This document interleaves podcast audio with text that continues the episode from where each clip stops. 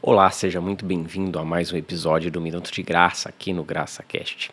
O GraçaCast, você sabe, você encontra nas principais plataformas agregadoras de áudio, no nosso canal do YouTube também nas redes sociais como GracaCast. Não deixe de curtir, compartilhar e nos seguir para obter não só esses vídeos, mas os outros vídeos aí é, é, dos outros temas que nós temos e também as publicações no nosso blog através do blog.gracacast.com. O tema da mensagem de hoje é o Deus desconhecido. O livro de Atos, em seu capítulo 17, narra a estadia de Paulo em Atenas, em sua segunda viagem missionária. Paulo é, chega em Atenas e se depara com um ambiente de total idolatria e também um ambiente onde havia por assim dizer, e assim a Bíblia narra, uma disputa de narrativas através dos sacerdotes nos templos dos muitos, muitos deuses e também dos próprios judeus que lá habitavam. Paulo, por sua vez, quando ganha a oportunidade de falar em público para a elite da cidade de Atenas, ele utiliza-se de um artifício, obviamente inspirado pelo Espírito Santo, é, e começa a narrar aqueles atenienses o Deus desconhecido, um monumento, um templo, a respeito de um Deus que não tem rosto, um Deus desconhecido. A Bíblia ainda narra também, no mesmo livro e no mesmo capítulo, em Atos 17, que o povo ateniense era sedento de novidades eles se ocupavam de obter novidades, além, é claro, de toda a questão da idolatria.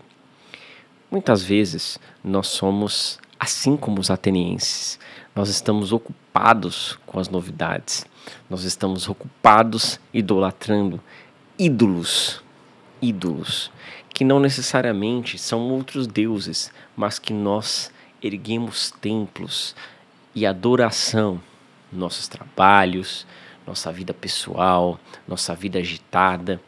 E por muitas vezes nós temos toda essa questão e todas essas questões em torno de nossas vidas, erguendo templos. E também erguemos um templo a Deus pelos seus atos e por suas obras passadas em nossas vidas. Certamente, Deus se agrada de que nós nos lembremos do passado que ele já, e do que ele já nos fez em gratidão mas nós temos que verdadeiramente conhecer esse Deus, verdadeiramente conhecer o Deus desconhecido, através de oração, de leitura da palavra e de louvores a Ele.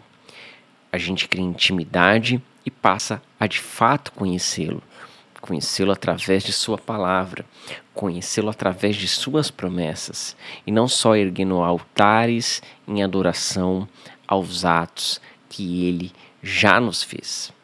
Deus quer intimidade, Deus quer nos tratar e assim Ele nos chama em tua e na Sua palavra de filhos de Deus.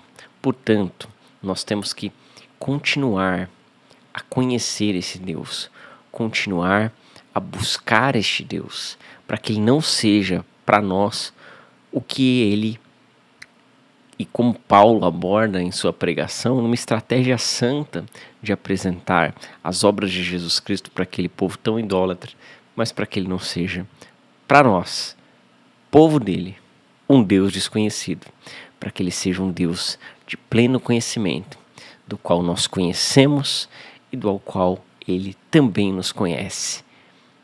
Essa é a mensagem de hoje. Espero que ela abençoe a sua vida. Compartilhe com quem precisa. Continue acompanhando por aqui, nesse canal, nas redes sociais, como GracaCast e também através do nosso site gracacast.com. Deus abençoe a sua vida e até a próxima.